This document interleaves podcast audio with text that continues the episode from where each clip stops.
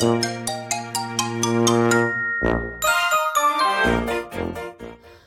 はようございます。たかしです。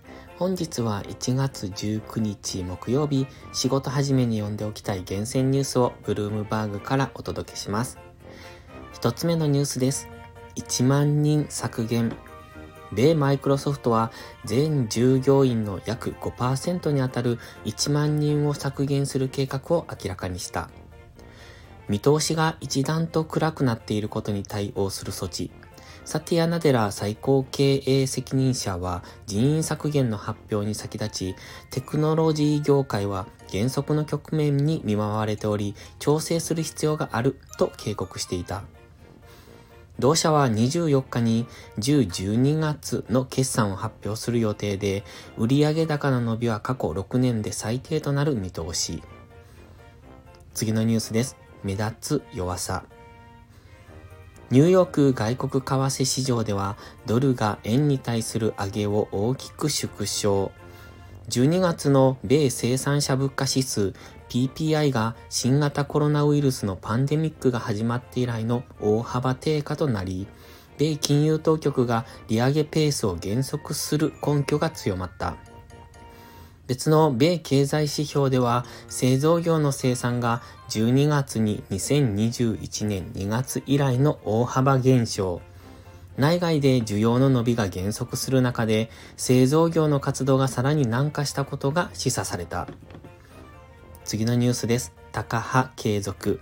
セントルイス連銀のブラード総裁は政策金利について、あと少しで景気抑制的と呼び得る領域に入る状況だが、まだそこには達していないと指摘。米シーウォールストリートジャーナルのインタビューで、2023年中は引き締め寄りの政策を維持する必要があると語った。クリーブランド連銀のメスター総裁は、米利上げは意図した通りにインフレを和らげているが、数十年ぶりの強い物価上昇を抑制するには一段の利上げが必要だと AP 通信とのインタビューで述べた。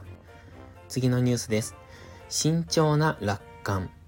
サマーズ元米財務長官は米経済について数ヶ月前よりも自身は楽観的になっておりリセッションを回避できるとの見方を強めていると述べた。スイスのダボスでブルームバーグテレビジョンに対し、数字は私などが3ヶ月前に予想していたよりも良好だと認める必要があると発言。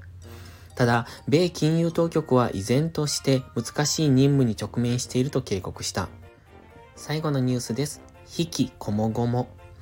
JP モルガンチェイスの投資銀行グローバル共同責任者ビス・ラガバン氏は投資銀バンカーのボーナスは非常に低調な1年を受けて間違いなく減るだろうと述べた。一方で、シティグループは若手インベストメントバンカーの基本給を平均10から15%引き上げると関係者が明らかにした。クレディスイスグループは幹部行員に今年も前払いの現金報酬を支給する。今朝のニュース5本は以上です。本日も元気よくいってらっしゃい。Bye.